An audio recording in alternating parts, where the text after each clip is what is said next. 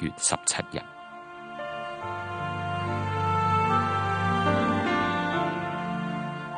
香港家書今日講到呢一度，跟住落嚟會有投資新世代，歡迎打嚟一八七二三一一一八七二三一一。個人意見節目《投資新世代》現在播出。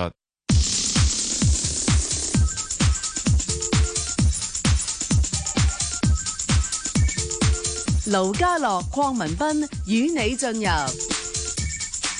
投資新世代。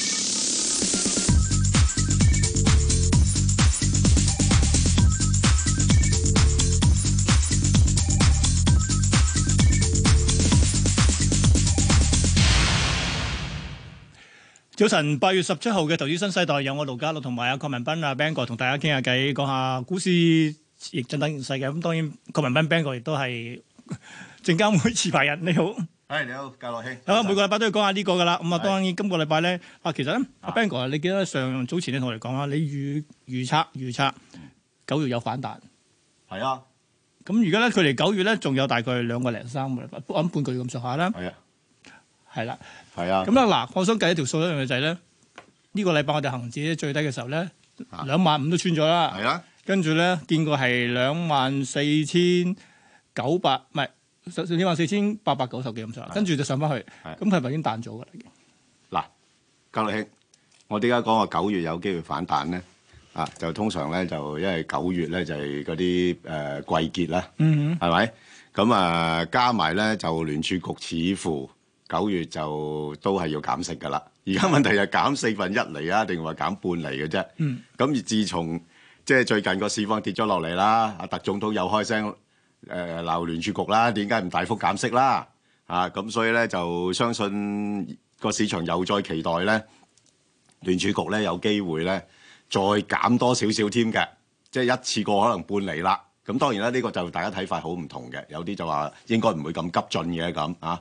咁啊，再加埋咧，你要明白喎，即係我哋近期嘅市況咧，真係幾差下，差差唔差？啊好差，係啊，但但係差得嚟咧，我我就唔係好中意呢啲市況嘅啊點解咧？嚇，我就形形容而家香港嘅股市咧，就叫做一個好陰沉啊，成交又少，跟住慢慢落上落去，彈啊彈少少，啱啦，即即係點解用個陰咧？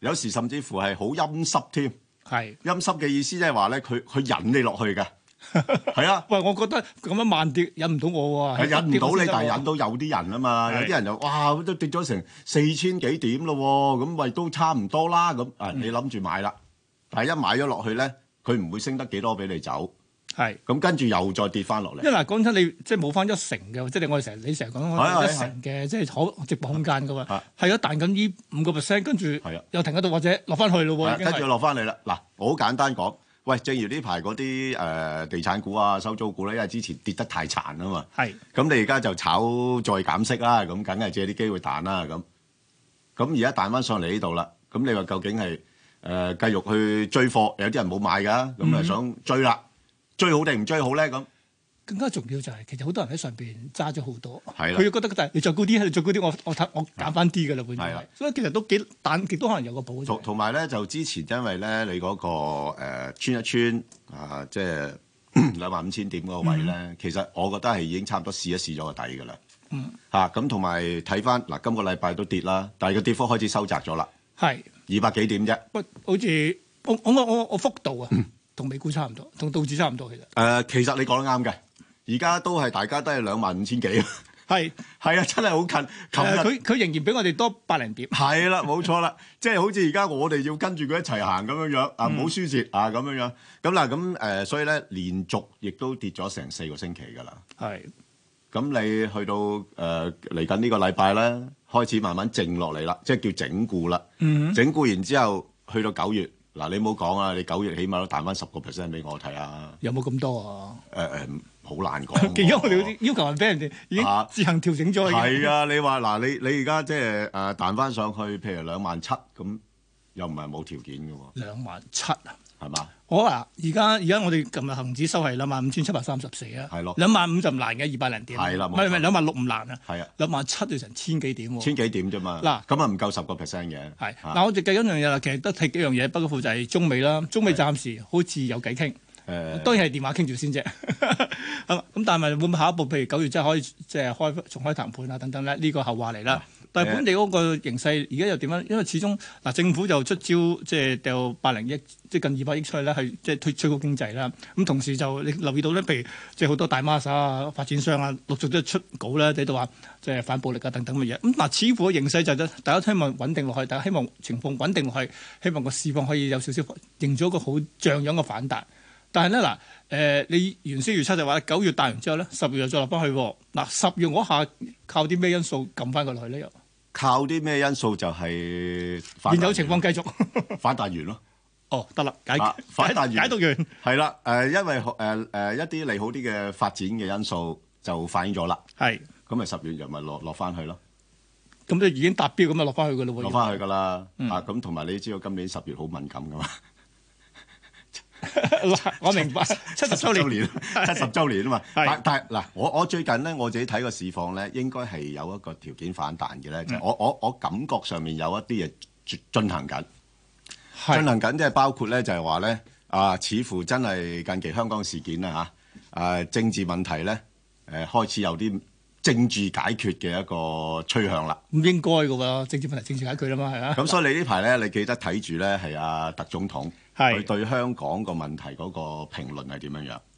呢個好有好有意思㗎嚇、嗯但係但係你唔好照字面去解讀啊！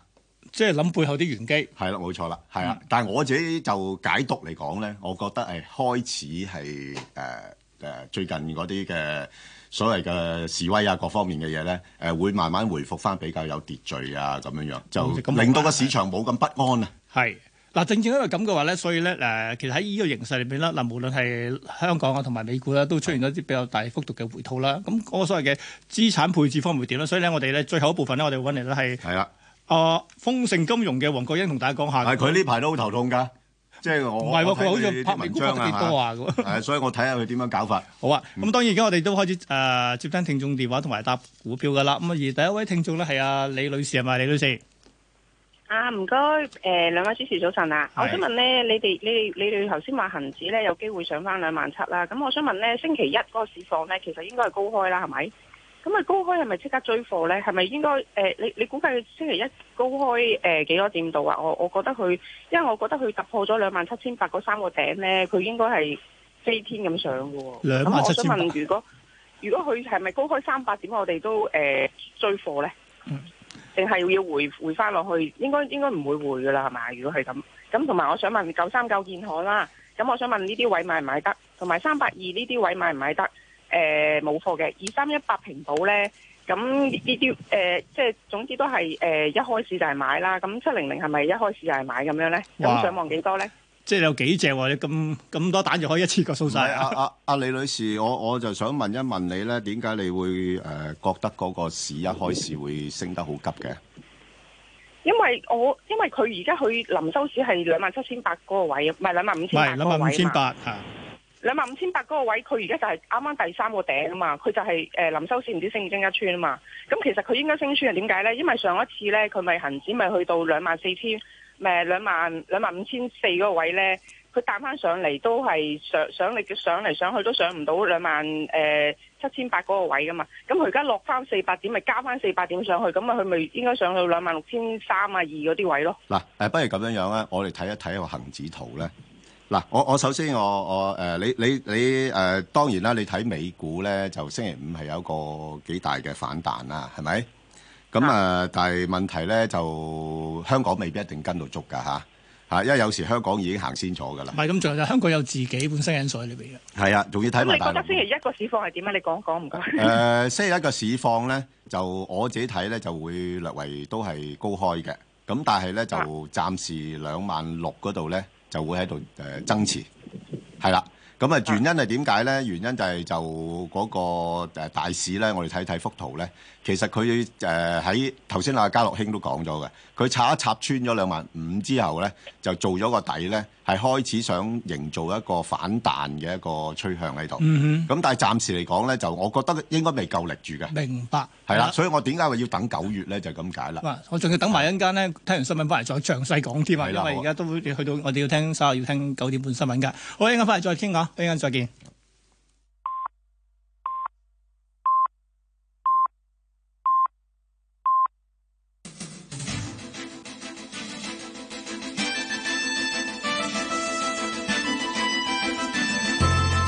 香港電台新聞報道。早上九點半，由方潤南報道新聞。財政司司長陳茂波話：香港現時經濟環境面對好大挑戰，形容已經掛起三號風球。因此，政府日前推出一系列措施，希望能夠撐住中小企同紓解民困。部分措施需要立法會撥款通過，希望立法會十月復會後能夠恢復正常運作。陳茂波出席一個電台節目時話：過去兩個月嘅社會事件令到整個社會好繃緊，不同行業受到影響，政治問題，政府需要努力尋求方法解決。佢重申，政府日前推出嘅一系列紓困措施與修例風波無關，亦唔係因為年輕人抗爭，政府先至派糖。佢希望社會盡快停止暴力。佢又話，未有為大學生提供津貼，係考慮到大學生可以透過免入息審查貸款計劃、獎學金同助學金、助學金等得到資助，而部分大學生亦會做兼職。商務及經濟發展局局長邱騰華表示。香港經濟正處於內憂外患，若果問題喺一年內仍未解決，唔知道下半年嘅情況會否比上半年更差。佢出席本台節目時話，政府已經將全本港全年經濟增長預測由百分之二至三調低到百分之零至百分之一，未來可能會零甚至負增長，形容呢個唔係一個輕微調整。佢指出，中央政府已經多次清楚表達，香港需要停止暴力衝突，至可以處理內憂問題。對於美國總統特朗普提及本港嘅修例風波，邱騰華話：呢啲係香港人自己嘅家事，不應該放喺貿易問題上。反問特朗普近日談及香港嘅言論，係咪想向香港上下其手？對於長和資深顧問李嘉誠尋日登報嘅內容，邱騰華話：好難評論他人嘅個人意見。佢表示，政府應該同社會人士加強溝通。近日不少商界對事態感到不安，希望大家將心比心，停止暴力。政府亦會重新審視市民意見。被警方反對嘅光復紅土遊行，公眾及遊行上訴委員會批准，以替代路線由海心公園遊行到黃埔站。至於同樣被警方反對嘅民陣星期日遊行，上訴委員會決定維持警方嘅決定。只係批准喺維園集會。民陣召集人岑子傑形容有關裁決係可預示嘅遺憾，呼籲市民當日要保持和平理性同克制，來到維園。美國總統特朗普據報有意購買丹麥自治領土格陵蘭嘅事餘波未了。格陵蘭政府強調，格陵蘭係非賣品，喺貿易及與其他國家合作方面保持開放態度。丹麥分別有政界人士形容，假如報道屬實，必定係愚人節笑話或者荒謬至極嘅想法。特朗普下月將會訪問丹麥，暫時冇跡象顯示洽購格陵蘭喺今次外訪嘅討論議題之一。天氣方面預測大致多雲，有幾陣驟雨同狂風雷暴，早上短暫時間有陽光，稍後驟雨增多。最高氣溫約三十一度，吹和緩西南風。展望未來兩三日有驟雨同狂風雷暴，雨勢有時頗大。雷暴警告有效時間到中午十二點。現時氣溫三十度，相對濕度百分之八十。香港電台新聞報道完畢。交通消息直擊報道。小型呢，首先講翻啲隧道情況。紅隧港島入口係暫時暢順，九龍入口嗰邊啊，公主道過海，龍尾去到康莊道橋面，漆咸道北過海暫時正常，加士居道過海呢，都係排到衛理道。跟住咧，提翻你一啲特別嘅運輸安排。今日呢係景賢里公眾開放日，咁由於呢景賢里附近並冇提供泊車設施，咁所以啦，專線小巴第二十六號線會喺今朝嘅九點半開始，至到下晝嘅五點，來往銅鑼灣至到司徒拔道近景賢里入口。咁就係啦，景賢里今日係為公眾開放㗎，但係呢，因為景賢里並冇提供泊車設施，所以專線小巴第二十六號線會由而家起直到下晝嘅五點，來往銅鑼灣至到司徒拔道近景賢里入口。跟住咧，提翻你一啲封路安排。荔枝角嗰邊咧，因為有道路工程，所有車輛唔可以由長茂街左轉入去長順街。咁就係因為有道路工程，現時所有車輛唔可以由長茂街左轉入去長順街。經過請你特別留意。另外要特別留意嘅係安全車速位置有青嶼幹線收費站來回。好啦，我哋下一節交通消息再見。心為心以天下事為事。 ，FM 九二六香港電台第一台，你嘅新聞時事知識台，今日想同大家講下有心有好報嘅道理。放心，我唔係要講啲會悶親你哋嘅人生道理，而係保你出入平安嘅道路使用真理。所謂有心，就係、無論你係司機、乘客，抑或係行人，都要耐心忍讓同埋專注唔分心，加埋對交通規則要上心。咁會有乜嘢好報？咪就係可以安全到達目的地咯。記住，有心有好報，路上零意外。一九四九建國以後，我係主持人鄭明仁。改革開放嘅過程裏面呢啲人富起嚟啊，改變咗成個中國收入嗰個分佈啊。雷鼎明，中國堅尼係數啊咧都幾高下嘅，咁啊，但係就算係最窮嗰啲人，好似譬如農民啊，佢收入都上升咗好多。中國咧就有成六七億嘅人啊，用聯合國嘅標準係脱咗貧嘅。星期日下晝五點，香港電台第一台一九四九建國以後，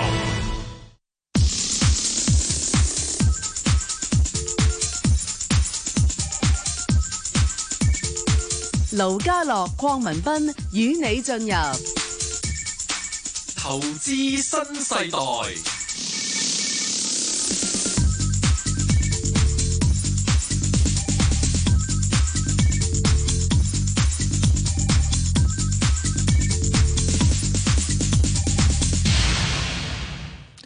好啦，翻返嚟第二節嘅投資新世代啦，Bang 哥，頭先咧我哋聽新聞之前咧，我哋接咗位李女士咧，佢就好直接問你啦，星期一會點先，會升幾多先？你又覺得呢？喂，啊，我我覺得星期一咧就有啲機會咧係着兩咧彈翻上去大概兩萬六嗰度咧就壓住噶啦嚇，因為點解咧就我諗頭先嗰位李女士咧，主要係睇到美股做得好，嗯哼咁啊美股點解會做得好咧？其實好簡單， 呢排咧就啲誒投資者咧都係講緊一個一個一個術語嘅啫，係就係倒掛。知識到到掛，知識倒掛。係嗱，咁誒誒，當一出現知識倒掛嘅時候咧，呢啲就係純粹個市場嗰個直覺嚟嘅。嗯佢會誒覺得咧就知識倒掛嘅話咧，就意味住咧誒衰退嚟緊㗎啦咁，咁咪即係掟要做貨。嘢，即係啲譬如係監管機，即係應該係央啊央行啊同埋政府都做嘢啦，要要誒誒做嘢就另外一回事啦，但係而家就即係有時咧個市場咧係睇個信號嘅，去睇啲信號去做嘢噶嘛。可能而家嗰啲 AI 都係都係咁樣樣嘅咋，AI 都係睇信號嘅咋。我我甚至估你做嘢之後會點做。係啦，咁嗱，所以咧就誒誒、呃你見到誒、呃近期美股咧一一睇到啲債息率咧嘅變化咧，就會揣測究竟係咪會衰退。咁、嗯個股市咧好波動嘅。咁啊，所以嗱，禮拜五咧就啱啱睇到咧十年期個債息咧就誒誒、呃去翻一點五四九，係咁啊兩年期嘅債息咧一點五零五，嗯即係代表十年嘅債息仲係高過兩年嘅，即就係冇先倒掛而家變成咁樣好。係啦，就略略正正常翻啲啦。咁個市場咧就誒個心誒比較上放心啲啦。嗯咁啊，於是買翻落去。咁嗱嗱，港股咧，如果譬如美國嘅情況係穩定嘅時候咧，咁應該港股咧，我覺得嗱，大家其實睇幅圖都睇到噶啦，插一插咗落兩萬誒五樓下嗰度咧，做咗個底咧，誒開始慢慢啲人要補貨啊。嗯即係再落嗱，我唔係我唔覺得係有好多人而家會誒、呃、衝入去買嘢嘅，但係問題你之前嗰啲沽空咗嗰啲就要平個倉佢啦。合啊平咗倉佢啦，或者有部分真係覺得抵嘅，譬如啲地產股咁話插到咁殘，都係驚住冇人去商場啫。咁唔係喎，而家見到有啲人又翻去咯喎，咁樣樣係咪？咁啊，所以咧誒、呃、開始開開始有啲人咧係低位亦都鬧翻啲跌得比較多啲嘅股份。嗯，即係兩種買盤，一種咧就係要平倉嘅，冇錯另一種就係真係覺得啊超買值少少啦，買少少啦。係買少少，啊見佢底啦，冇錯，擲一擲誒誒倉位啦咁。咁你見到咧嗱個成交量咧開始呢兩日咧就增加咗啦，上翻去。咁我我但係咧，我覺得咧暫時嚟講咧，即係睇翻呢度嗱，其實我哋睇到幅圖咧係有兩個大裂口位嘅。嗯呢呢兩個咧，如果誒、我自己估咧，九月份有機會補一補嘅，即係起碼都補翻呢個先。即係兩萬六千五到係嚇兩兩萬七咁上下啦，嚇會補一補翻佢嚇，甚至乎會高少少再填一填，哇！填一填上面嗰個添。我以為你仲要補上邊嗰個。誒誒， 唔係佢佢可能會補啲咁多噶嘛，有時唔一定要補晒噶嘛，即係所以我咪話點解會九月份我一個可能個市況去翻兩萬七，咁咧就差唔多噶啦，咁就會再落翻嚟向下嗯試翻個再低啲嘅位。明白。係啦。好啊，咁啊呢個就誒九月份先諗啦。係啦，咁你話至於頭係先嗰位朋友啦，咁就下星期一咧，誒、我我覺得咧，仲係下星期咧一個整固嘅階段嘅啫係。啲人都會睇下嗰啲頭先討討論嗰啲問題嗰啲誒消息啦。嗯咁、所以冇咁快會上到去住嘅。嗯咁但係去到八月尾咧，開始咧有啲人偷步啦，覺得九月份個市況會好咧，八月尾開始偷步咧，就慢慢個市咧就向上嗰邊好多啲。嗱，假如而家到九月初都大概仲有千零點嘅即係升幅嘅話咧，咁係啦我就開始啦部署啦嗯。頭先咧嗱，李小姐所問我幾隻股票咧，舉個例先問九三九建行先啦。嗱，現水平嘅建行，你又覺得買唔買得過咧？又誒呃嗱誒，我睇睇建行咧，其實如果你估個大市咧，九月份即即係唔係我估啦， 我估啦，唔係你估啦，你估都我但係我我我我我問責制嘅，我我係我明白。係啊，即係有咩事你可以揾翻我嚇。啊，如果揾到嘅話， 咁咧就即係誒、呃我估誒誒誒，當個大市彈翻上去嘅時候咧，九三九咧誒嗱，去到呢啲位我搏嘅。五個七毫幾，嚇、我我唔係諗住揸嘅嚇，嗯我搏佢彈翻去咩咧？大概彈翻去大概五個九六蚊嗰啲即係位又，要補翻我裂口又要。係啦，補翻個位嚇。咁啊，九月份咧，因為大市要上咧，通常你睇到嘅市況一上咧，誒、見好都會喐嘅，係跟翻啲。喺佢指數裏邊噶嘛。嗯咁、所以咧就而家呢啲位啦，嗱你唔好真係多啦，我諗大概五個 percent 到我走噶啦，五個七毫幾，佢五個 percent，喂幾好喎六蚊錢 啦，一個月五個 percent 我都收貨噶啦，今今日今收日。啊真係收 今貨時今嘅，日係嘛？係啦，係好啦，咁啊建行啊如是咁，其餘譬如嗰例誒，另外佢問多幾隻，譬如平保啊、誒三百二嗰啲又點咧？嗰啲啊，哦平保三百二啊，哇係好捉計你先，你想睇係咩？平保先好冇？平保啦好啦，好平啊保。咪二三一八平保，因為佢最近公布業績嘅。誒呃業績就幾好，已經上咗嚟不過咧就似乎個市場反應，我覺得唔係好大嘅，嗯，即係可能就係即係誒買平保咧，有時又唔係真係純粹睇佢業績啦，即係睇下佢點樣去將佢啲誒隱形資產咧即係變現。啊變現啊，或者係即係體現個價值出嚟啊。咁但係佢都即係似乎講到暫時都呢方面都仲係未係一個好適當嘅時候啦。嗯哼咁變咗冇呢啲咁嘅消息誒、呃刺激嘅話咧，誒、不過如果九月份真係市況好咧，咁我哋又睇下幅圖咧，應該誒、呃有啲機會咧上翻去九啊三、九啊四嗰啲位啦，喂，而家九十嘅咯咁唔係多㗎喎，。真係唔係好多嘅。唔係多嘅，有你你睇到近5%啫近呢輪咧，其實平保咧佢嗰個股價係真係比較上真係通道裏邊行咯。嗯啊，即係我之前都講啦，即係大概係八十八蚊至到八誒九啊四咁上下咯。嗯哼啊，八八十八蚊至九啊四啦嚇，有一段時間喺呢個範圍啊喎，，明白。咁當然早前佢又唔係跌得太多，誒唔跌得太多，但極都有個保。冇錯啦，係啦，就係咁啦。好啦，咁啊，除咗平保之外咧，咁另其餘嗰啲咧，譬如誒騰訊啦、七百七零零啊，係嘛，又係派咗成績表啊，但係有趣啦誒嗱呢個好喎，啊呢個好即啊，係呢個呢個會大啲啊幅度啊，誒嗱呢個 嗱係啊，嘉樂兄講得啱， 呢個我覺得誒大啲喎。嗯誒同埋咧，佢誒最近出個業績咧，其實誒我唔滿意嘅係。嚇，我唔滿意，但係我都諒解。你我真，梗係個股都好似你咁就好。係啊，係繼續。係啦，嗱點解咧？誒，你睇翻佢季與季之間比較咧，嗯係其實係差咗嘅。係嚇，啊咁呢方面咧係由於咧一方面佢嗰啲雖然話啲遊戲恢復翻啦，但係嗰個即係誒即係盈利嘅情況咧都冇以前咁啊唔好。係其實我要即係坦白啲講，同一時間我睇埋阿里巴巴個季績咧，係啊我中意阿里巴巴多好多。誒冇錯啦，係啊，你你又講得啱嘅。啊所以咧，佢誒騰訊咧誒一方面誒個遊戲嗰方面嘅業務咧，就仲係有待去加速。嗯。啊，即係而家都唔係話加速得好快，誒、誒、加上咧佢啲廣告業務真係受到經濟影響嘅，係係啦，咁所以咧誒、不過近期個調整咧，誒、我自己覺得又差唔多啦，真係如果去到三百二十蚊咧，誒真係搏得過嘅。嗱咁，但係上係啊幾多先？嚇我有我五個 percent 啊，嚇我上次好似講話三百三十至三百六十啊嘛，咁而家喂三蚊，咁照加翻上去啦，三百二十去翻幾多先？去翻呢個三百五十三。百五十啦，如果你三百二十買到咪三百五十咯，喂，但係呢只咧，我反而覺得嗱，頭先你講咗兩隻咧，都係得五個 percent 咧，啊係啊所以你根據三百上到三百五十咧，呢個 c o m 咗成，我搏呢只多啲喎。誒、誒、都可以，因為點解同埋呢只咧就真係誒、我我我又唔信佢唔升翻上去， 即係咁 啦，即係有時啲嘢你你睇下買得服唔服氣嘅啫，係咪？啊，咁所以咧誒呢只我係覺得係值得留意噶啦。啊好啊，咁啊，騰訊都講完之後啦，仲有佢仲有一隻三百二要講埋㗎。好啊，三百二，好，三百二，三百二定三百八啊？至佢頭先係嗰喎，位佢講係三百二喎，我誒哋頭嘅先圖嗰位表出嚟嘅三百二喎，聽眾就應該唔會買呢類。係咧，我就覺得唔知係咪講錯 number 咧。係啊，應該講錯咗㗎啦，佢唔會買。嗱，假如去三百八就容易睇啲啦。係啦，三百 八就簡單啦，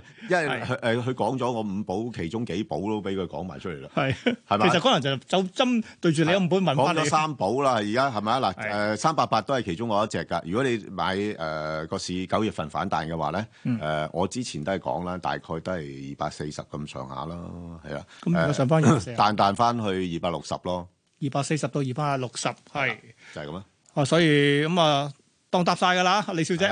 嗯，啊幾好㗎，呢啲誒真係都唔緊要㗎，進可攻退可守啊，呢啲股份嚇。係啦，好明白。好啊，跟住我哋最後一定要之前咧，喂，反而我有啲嘢都想問一問啊，就係、其實咁嗱，其實好多朋友咧，甚至都會中意咧係望緊所謂逆向嗰啲 ETF 啊嘛。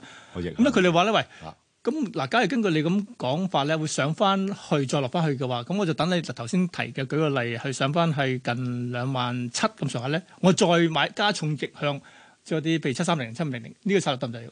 嗱，兩萬七咧，我又覺得誒、呃就唔係好夠位去做啦，即係啲啲中間位，即係變咗兩萬六千唔算啦，我覺得風險高啲。明白？嗱，我我係誒呃呢類咁嘅工具咧，我係會揾一啲好極端位買嘅。即係突然間係急升咗上去，或者係係啦，係啦，好急升咗上去，或者去到一個相對已經高位嘅，嗯即係譬如話你兩萬八，誒之前都係最多去到兩誒兩萬九千幾啫嘛，即係我輸晒都係。即係你都唔會過翻兩萬九千幾啊啫係嘛？係啦，我就即係計值博率啊嘛，係咪先係嗱嗱誒，我最低嘅時候見過兩萬五啊嘛，係係咪先？如果我兩萬八嗰陣時做嘅嗯，我賺賺三千點，嗯，但係如果輸就輸兩萬九上翻去，我就輸多輸一千輸多輸一千點啫，輸一千點咁一千博三千點 O K 喎，博唔博過啊？係係嘛？但係如果你有兩萬七，我我就啱啱中間中間係啦，所係啊以就係啦，冇錯。有時誒股票嘅嘢就係要自己咁樣計咯。明白。好啊，咁啊真係接電話啦，好啦，跟住我哋會有位係啊黎女士嘅，黎女士係誒，呃阿 Ben 哥你好，你好係係，我想問誒誒誒嗰個地鐵咧，港鐵六十六嗯係啦，喺咩位買入咩位出啊？哦，咩位入啊？你真係好彩㗎啦！唔係唔係誒都唔知好彩定唔好彩咧。啊 誒有人好彩，有人唔好彩咧。啊嗱，喂，佢未有嘅喎。係啊，即係即係啊！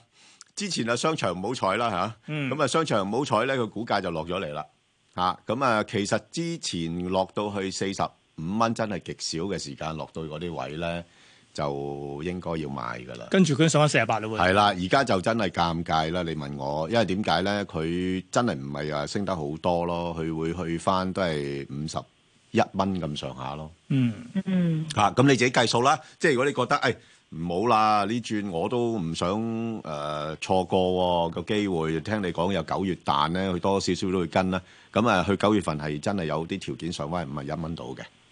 嗯即係我自己估計啦嚇。咁、你變咗你自己衡量下啦，呢啲位買唔買，其實亦都冇乜所謂嘅。即係而家都即係當然你相對佢之前個低位，你好似買貴咗啲咯，嗯，係咯，賺少咗三蚊，係啊，賺少咗三蚊咯。係即係因為你都知道咧，我哋有時叫做啊嗰誒嗰啲叫做係誒、呃即係危機投資嘅方法咧，就係、咧當某啲股份係受到某一啲突發嘅事件咧係打擊咧係。即係我同阿家樂兄之前都講咧，震倉， 即係有啲人本來都坐到坐定定嘅，俾佢震咗出嚟㗎，係嘛嗯嚇？咁、你你你又見到啦嚇，嗰、個成交咧最近咧嚇、即係誒誒已經落嚟嗰陣咧，係真係都震咗部分人出咗嚟㗎啦。咁所以嗯既然出咗貨之後咧，誒、再沽嘅沽壓應該係會減輕，咁即係話四十五冇冇冇機會再見翻㗎啦，已經係都唔冇 咁應該嗱嗱，我唔係講咩誒，我唔敢講係冇機會啊，即係因為個市況仲我我自己睇未見底㗎，即係恒指未見底嗯嘅嚇，只不過係誒佢就係、就係頭先我講啦，佢陰沉咯。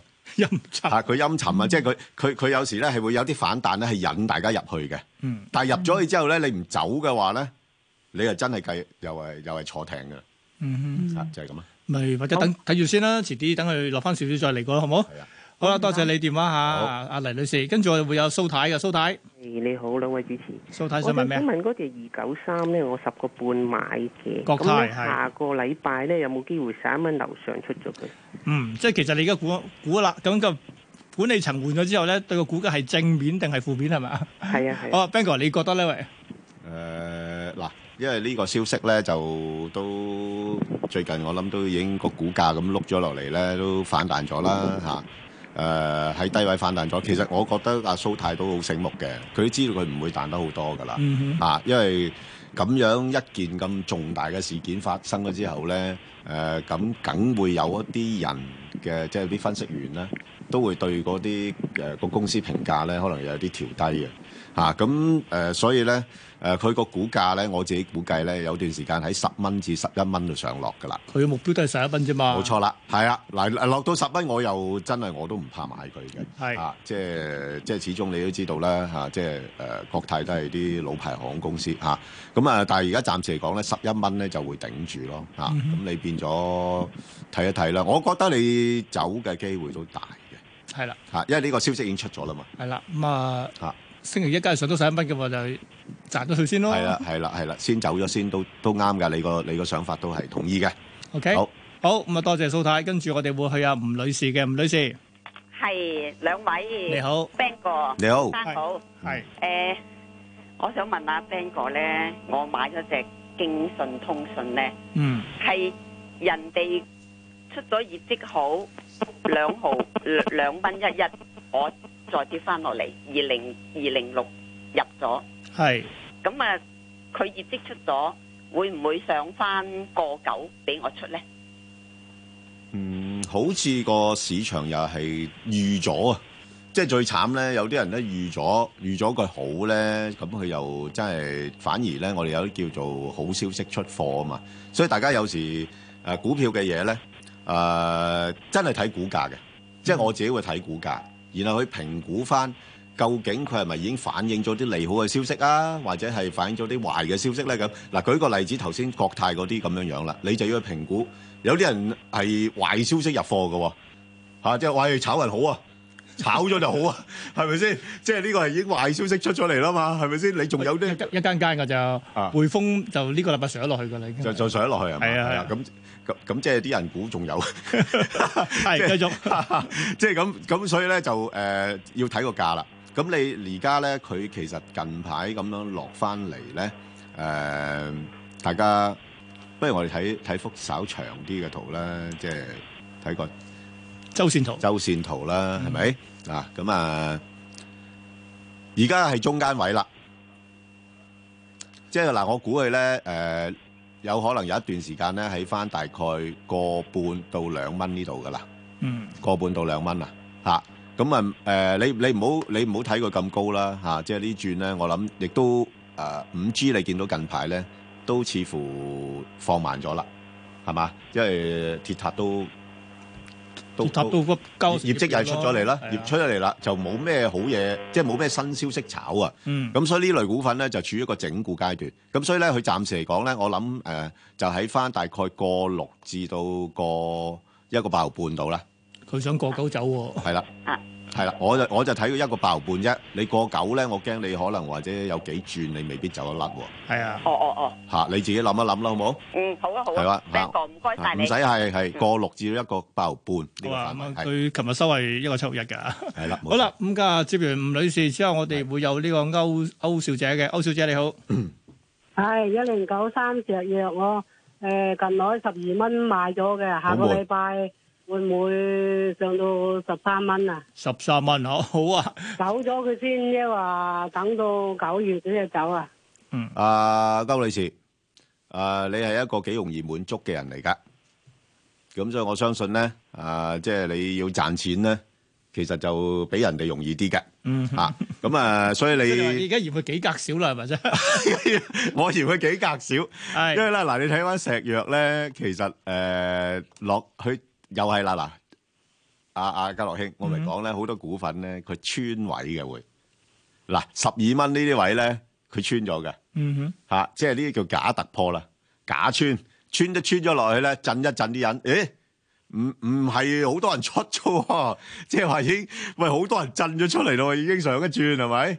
喂，你諗下個喎，佢由十四蚊上都落嚟，係啊嗰個幾喎？冇錯啦，嗱佢我我哋之前都討論過呢只股票啦，佢呃係相對嗰只誒中生製藥中國誒，你講係一一七七啊嘛，係嚇嗰只佢行得快佢好多嘅，嗯佢呢只落後咗嘅嚇，咁、所以咧佢而家咧喺呢度咧大概十二蚊度咧係打咗個底。嗱，嗯如果誒、呃我係你嘅話咧，誒當然啦，呢個係因為我睇好九月份嗰個市況會彈啦，咁我就會等一等咧，誒、等佢上到去九月份咧，大概會去翻十三個零嗰啲位啊。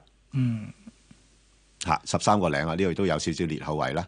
咁十三個零嗰度我就沽咗佢。誒即係你意思就話咧，佢嗰個目標十三蚊一定得嘅，甚至可以更加高啲。誒誒啊！呢個係阿阿阿盧家樂講嘅， 唔係我根據你嘅推測，我我我講自己説話嘅啫嚇嚇咁啦嗱，咁誒其實你睇翻佢咧，誒我覺得又唔係好擔心嘅呢、個股票嗱，點解咧？誒你睇到咧，譬如一幅周線圖咧，佢近排咧其實已經跌到落呢啲位咧，即係都係唔係真係幾想跌。嗯，不過問題就係話咧，大家又唔係幾想買住，暫時見到佢冇咩動力啊嘛。唔係個幅度收窄咗。係啊，呢個收真數收窄咗啊嘛呢個真係！你你真係變咗嗰啲誒炒家咧，有而家好多時候咧，你見到點解個成交量有時會誒大咗咁多咧？係有啲嗰啲叫即日先啊，嗯，或者叫做嗰啲叫做誒、呃 high frequency trading 啊，高頻交易嗰啲頻交易啊，係嗰啲咧佢要即係有翻上位佢先有得做噶。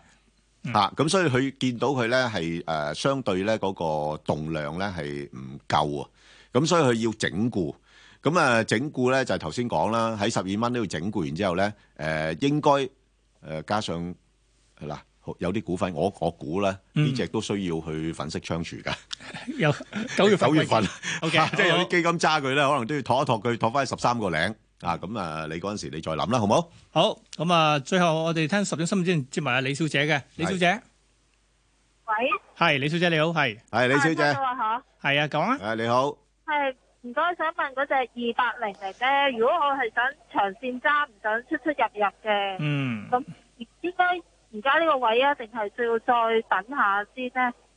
嗱長啊。線揸唔想出出入啊入，阿李小姐，你呢個問題呢，你真係考起我噶啦，係啦，因為呢，我都諗唔通吓、即係諗唔通嘅意思呢，因為呢，我诶、唉不過好在你冇提起我自己嘅傷心事，不過我自己都提起我自己我嘅提傷你心咧， 你冇 提我，我唔使提，我 OK，我得，OK 誒誒我之前廿七蚊買咗噶啦，嗯吓、就就懶懶叻啊，諗住個市況係應該都跌得差唔多啦，咁樣樣係嘛？不過又唔係懶叻嘅，其實我哋諗住咧，都都誒頭先咁講啦，即係我好一致嘅，我我覺得九月份嘅市會升翻上去兩萬七啊嘛，咁啊如果上翻去兩萬七嘅話咧，佢梗係唔係唔係廿七蚊啦。廿廿八個幾㗎啦，啊係啊，都廿八蚊啦。咁我又我就走噶啦，啊，即係廿七蚊買我廿八蚊走啦，啊，好過好過擺銀行收息啊，係咪？嗯嗱，咁係咁嘅思路嘅啫。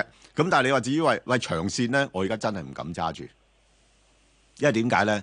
我自己覺得嗰個市況咧，仲有機會試低位啦，嚇、特別喺十月。係誒誒，咁、唔一定十月嘅陰沉啊嘛，陰沉嘅意思嗱，應該咁講，嗱，佢想話咧，點樣個可以佢令佢買得安心嘅水平，咁係咪嗯我我都話阿阿家樂，而家個問題咧就係、如果佢一下跌到兩萬點咧，買即刻買長線，一下跌落去兩萬點，邊會有咁一下㗎？除非突發事件嘅咁咪就係啦，就係而家叫陰沉啊嘛。係啊，咁你點搞啫？係咪先？嚇、你明唔明啊？係啊，而家陰下陰下咁落啊，而家係。咁你明唔明我意思啊？即係我大概咩位你你自己諗啦，好冇？如果長線嘅話，好冇？係，但係其實不如嗱嗱，既然咧諗揾唔到最低嗰個位啦，分階段買會唔會好啲啊？咁咧就去最低限度拉翻平均價會好啲喎。誒嗱，理論上係可以嘅，嗯即係你如果真係啦，即係好似誒，咦係喎，阿家樂兄可能都提醒咗我， 其實我諗緊嘅，我知，我諗緊廿七跟住廿五再買啊嘛。係啊冇錯啦。不過點知佢上翻嚟啦已經係。係啊，我我如果佢一路坐艇咯，我唔怕，我廿五蚊我再買多少少，溝低嗰個價，係係咪啊？嗱，係啊，你好，即係如果你係長線咧，就分段好啦。嗯，即係你有時好難摸得準噶嘛。喂，去唔到兩萬咧，去到兩萬四就跟住大幅彈翻上去咧，咁我點搞啊？跟住咪冇乜都冇揸過咯。係啦，又繼續睇咯。係啦，冇錯啦。咁你不如係咁咧，你就真係分段咯。即係好似誒頭先咁講啦，即係誒、呃譬如廿七蚊我買啲，嗯啊廿五蚊我又買啲，嗯啊廿三蚊又買啲，嗯啊廿蚊又買啲咁樣樣。哇，喺點解會兩蚊兩蚊咁樣嘅？咁啊，差唔多去到兩萬點，差唔多兩萬點噶啦，係嘛？ 係，但係你你講啱，因為而家個市況都係陰下陰下咁落，好難一次過插落去嘅，所以係啊，頭先個策略都可以考慮下嘅。好咁啊，我哋聽到呢度，跟住咧我哋會聽十點新聞啦，聽十點新聞翻嚟繼續會有誒、呃股票答問嘅。時到達機場，預留時間檢查。北韓朝中社報導，領袖金正恩尋日再次指導新型武器試射。佢話喺增強自衛國防力量方面，再次取得新成果。報導未有提及發射新武器嘅具體名稱。金正恩話：擁有並強化軍事力量係黨嘅國防建設目標，讓任何勢力都唔會產生侵犯嘅想法。金正恩強調應繼續增加國家防衛力量，開展國防研究同發展軍工業。南韓軍方話，平壤尋日從江原道川都川郡北部發射兩枚導彈，飛行高度約三十公里，飛行距離約二百三十公里，可能係首次發射嘅北韓版陸軍戰術導彈。天氣方面，一股西南氣流正係為廣東沿岸帶嚟雷雨。本港地區今日天氣預測大致多雲，有幾陣驟雨，局部地區有狂風雷暴。早上短暫時間有陽光，稍後驟雨增多，吹和緩西南風。展望未來兩三日有驟雨同狂風雷暴，雨勢有時頗大。雷暴警告有效時間到中午十二點。現時氣温係三十度，相對濕度百分之七十八。香港電台新聞報導完畢。交通消息直擊報道。小型呢，首先講中壞車啦。較早前呢，喺將軍澳道去將軍澳方向，近住翠屏南村嘅中線有架壞車阻路㗎。咁不過呢，啱啱清理咗啦，而家呢，一大車多，經過請你特別小心。咁就係將軍澳道去將軍澳方向，近翠屏南村嘅中線較早前有架壞車，不過拖走咗啦，而家一大車多少少，經過請你小心。喺隧道方面呢，紅隧嘅港島入口只係近隧道口一段車多。九龍入口嗰邊啦，公主道過海，龍尾去到康莊道橋面；漆咸道北過海暫時正常，加士居道過海嘅龍尾排到去衛理道。跟住咧，提翻呢一啲封路安排啦。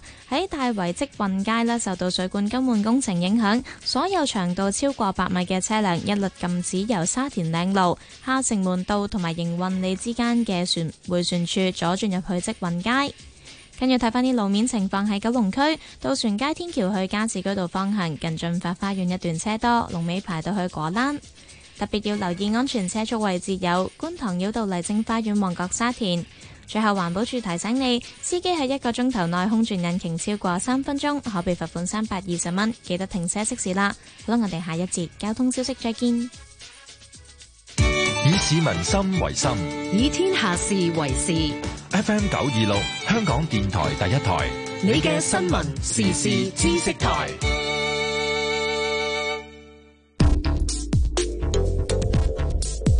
部 lift 翻新咗，仲有閉路電視同對講機添。唔單止外表優化咗，好多你哋睇唔到嘅組件都優化咗，令我哋部 lift 更安全、可靠同舒適。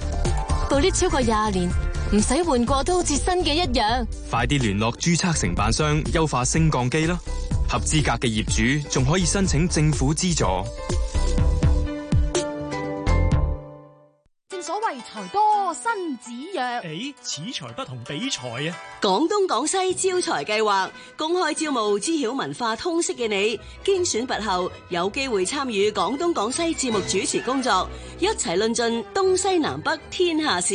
詳情立即登入香港電台第一台網頁或者 Facebook 專頁，下載並填妥申請表格俾翻我哋，就有機會安排上嚟面試啦。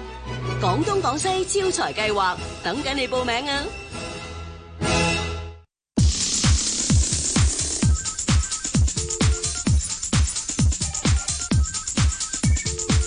盧家樂、鄺民彬與你進入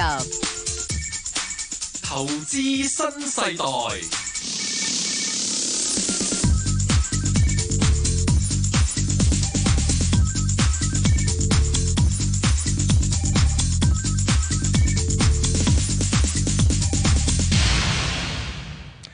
好啦，翻返嚟我哋第三節嘅投資新世代啦。Ben 哥頭先咧，即係我位有位女士問問盈富基金咧，你又令我諗翻一個好有趣嘅問題，我都想向你請教下。係唔係？嗱，佢其實講啱嘅喎，去到即係去到一個低位買得安心之後，我唔想出出入入。但係今時今日仲有冇啲咁嘅日子會突然間一嘢上咗落去？舉個例，而家係兩萬五千咁啦，上五千點，去到低位，然之後再買完之後就哦，從此安安枕無憂嘅咧。誒嗱、呃其實呢一類嘅盈富基金呢類嘅 E ETF 咧，其實係買一個大市嘅。係咁你首先要評估翻啦，即係究竟呢一個大市，你覺得誒、呃譬如話睇十年啊，誒、或者長啲啊，十五年啊，誒、不不過好好難睇到咁長嘅，即係誒五至十年啊咁樣計咧嚇。咁、如果你話過往即係盈富基金嗰個歷史咧，其實佢個回報唔差嘅喎、係。係啊，不即過而家由係佢當日推出開始計係咪？係啊，平均都好似即係如果我冇記錯咧嗯，都有五六厘㗎，係。係啦。但係嗱，呢個例子當然嘅誒盈富基金喺一九九八年政府入市打大學之後攞咗批貨，係然後啦先至用呢個誒 ETF 形式上咗嚟啫。好嗱，咁當年一九九八年嘅時候，成日最低嘅時候恆指六千點咁上下啫係。咁當然由而家今時今日恒指兩萬八，但係其實咧，你用過去我大概我大概廿年時間嚟講係有唔錯嘅回報，因為由低位上翻嚟啊嘛。但係由而家開始再計多廿年，有冇仲有冇咁好回報啊？誒嗱、呢個咧，你你呢個問題咧，誒、真係要誒、好好好難答我知，好難答啊！因為點解 咧？誒、因為你要明白香港本身嘅即係經濟結構係點先嗯，啊。基本上我哋而家已經誒誒誒個產業嗰方面咧。 啊，即係其實都 都都有啲叫空洞化咗噶啦，嚇、即係誒、呃、製造業嗰方面咧已經轉移晒去翻晒內地啦嗯冇啦，冇製造業乜滯噶啦。誒、主要係依賴金融、誒服務業地產、係啦，服務業，服務業就由依賴咧係旅遊。嗯哼，咁好好清楚啦。咁你究竟今時今日問我咧，我我真係唔敢講嚇、即係因為我哋嘅金融中心嘅地位，嗯我哋嘅航運樞紐嘅地位，或者係旅遊嘅誒、呃、購物嘅地位，誒係咪好似過往咁樣樣咧？咁咁要睇下大家會唔會愛護啦、珍惜啦。係啊，咁所以如果係咁嘅時候咧，誒、你問我誒誒、長線。啊但我上次我話俾你知，恒生指數一定存在嘅，但係個啊真走勢就唔知。好難講，真係好難講。所以我就會我就會 buy 你嗰套啦，係啦啊即係咪分住分住分住咯？啊冇錯，你你你你我嗰套好嘅方法咧，就係話咧，誒，即係事實上亦都係唔誒唔係我嗰套方法啦，係呢個所謂嘅誒誒誒誒 cross 誒誒 averaging 嘅，係即係用一個平均嘅一個誒成本誒買入嘅一個方法咧，佢拉勻嚟計咧，佢長遠咧係有助將你嗰個入貨價降低降低咗嘅。嗯哼咁變咗你對於一啲長線投資者嚟講咧，係更加適合嘅。嗯因為你唔知噶嘛，即係個市可能會誒、呃越嚟越低咧咁，咁嗯但係越嚟越低，咪即係你越嚟越溝淡咯。但係但係但係問題就係、誒咁係喎，我有啲我有啲古仔我都係用呢種方法嘅哼，喎、股仔就未必啦，唔好咁啦。係啦，冇錯啦，我就想講清楚，啊大家唔好以為話呢種方法，喂，我啲古仔我不如咁啦，我我睇佢長線都應該唔死得喎，咁我我就走去一路咁溝淡 佢，唔嚇好玩啲嘢，股仔唔好咁樣，係啦，股仔唔好咁樣係啦。誒市況就唔同嘅，因為市況咧始終係誒個誒誒資誒個個指數組合裏邊啲股票咧，嗯嗰啲公司咧都係一啲比較有盈利基礎嘅公司嚟噶嘛，係啊，係啦，就係咁咯。所以就嗱，即係你平均入貨法唔好擺喺啲股仔身上啊，係啦好易攞命啊。好啦，跟住我哋就繼續答誒聽眾電話嘅，跟住有位係周女士嘅，周女士系早晨啊，阿诶呢個 Bang 哥，係你好老老老老 Sir，係你啊問乜嘢？我想問一問咧，三百零八嘅，我就十四蚊入，重氣啊係诶九月份、十月份翻唔翻到？有冇機會翻家鄉咧？十四唔該阿蚊，嗯 Bang 哥，而家十二蚊喎，嗱十蚊喎要係嘛？即係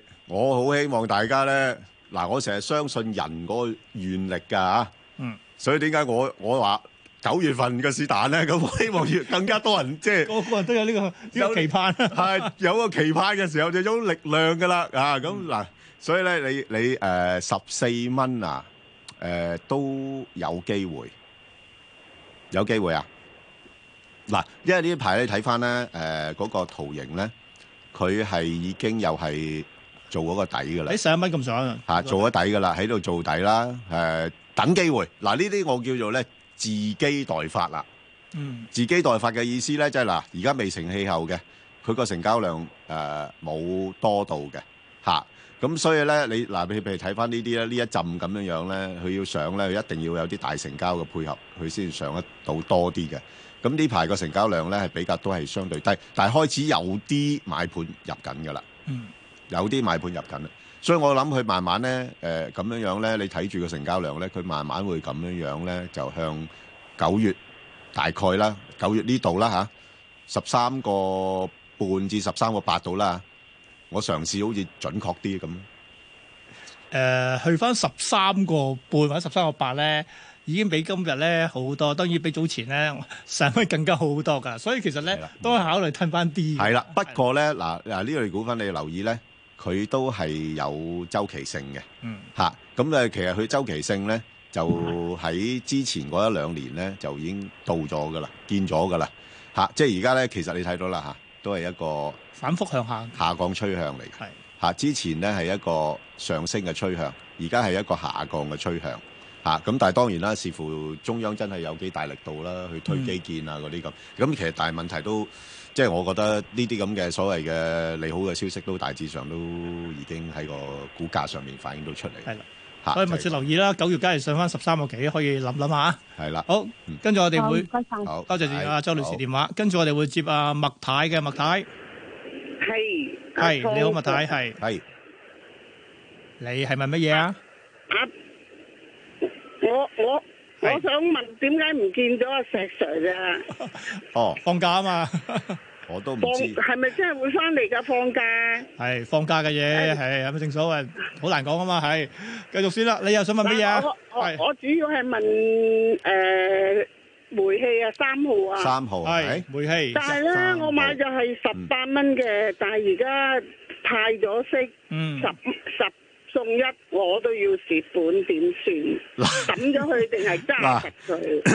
嗱，呢個又係一個例子啦，就係話咧，誒，當某一類嘅股份咧，佢係即係除淨之前咧，誒、股價上咗去，我咪成日話，我我就寧願要價唔要息噶啦咁，係就係咁嘅意思啦，因為佢一除咗淨之後咧，佢會補跌嘅，追跌嗯翻，啊，追跌翻嘅，咁、即係得不償失噶啦，咁所以咧，你而家呢個情況咧，誒、唯一嘅就係咧，因為始終喺咁嘅不誒、呃安定嘅市況裏邊咧，誒、資金都係偏向買一啲比較上防守性強啲嘅股份嘅，啊誒同埋加上個誒、呃利率未來都下跌啊嘛，咁、嗯所以對啲公用股咧係相對係比較有利。咁不過我唔我唔會覺得佢升得好多喎、嚇咁我呢而家佢跌到咁十六個你幾，我補唔補貨？啊誒嗱誒十六個幾唔保，十六蚊樓下。你唔好話俾我聽，仲跌到落十五個幾，誒好誒唔慘啊！誒誒唔會啦，唔會啦，嗱呢轉唔會啦，呢轉唔會，因為點解咧？上返去㗎誒嗱、其實好好好明顯嘅，頭先阿家樂啊，我哋咪成日講咧，有啲位穿一穿嘅。係啊，嗱，煤氣又係咁，十六蚊穿咗㗎啦，穿穿過一穿㗎啦嘅，啊即上係啊，穿穿嘅。嗱嗱，呢個你睇到我今日點解會特別刻意去講呢樣嘢咧？好多嘢咧，佢專登穿咗。嗯，穿咗，即係先破壞先有後建設嘅。而家玩破壞式建設嚟㗎，啊係啊好似香港咁係啊嘛？誒啊誒，我冇講呢樣嘢 啊，不過我話世界哇上如果佢自跌得好，真係多謝佢哋啊！世界上有好多現象都係咁樣樣嘅，先破壞就後有建設。咁啊誒多好多謝佢哋啦！如果真係破壞咗，可以建設到就誒誒嗱，你唔緊要嘅，人要抱有希望嘅，又唔使咁悲觀嘅吓。咁你睇到好多新經濟股份都係咁㗎，佢先用一個破壞嘅形式。破壞舊有經濟經營模式。冇錯啦，破壞舊嘅經營模式，再創立一個新經營模式，再揾出一個誒、呃、優勝者，就係咁樣樣噶啦。即係呢個係一個哇！我我我我哋個呢個股嘅都已經係好好噶啦，仲要破壞，誒唔係已經嗱好我我都唔貪心啊，諗住穩陣嘅誒、咋，你穩陣嗱，所以啦嗱咁樣樣嗱，唔係而唔家係係傷心啊！誒嗱咁樣樣啦，你唔使傷心啦。我頭先講俾你聽，好佢似見到香港咁傷心啊！誒誒誒時日係可以改變一切㗎吓。咁啊咧嗱誒，你睇到你穿一穿呢個十六咧就破壞咗啦，咁就開始慢慢組織翻一個上升趨勢。咁、嗯但係呢轉趨勢咧，我估係唔會升得過十七個半嘅。咪十七個半都哇！爭個幾銀錢好好噶咯，如果即係而家撲入去再攞翻，唔好等十八蚊我都有着數喎。誒、你誒、如果你唔貪心，我覺得都可以咯。如果嗱、你如果你禮拜一都係咁上下價錢啦，嗱、嗱、最理想咧，大概都係十六蚊鬆啲啦。嗯，你有就唔好撲啦，好 冇？有唔好撲啦，走咗先啦，好冇？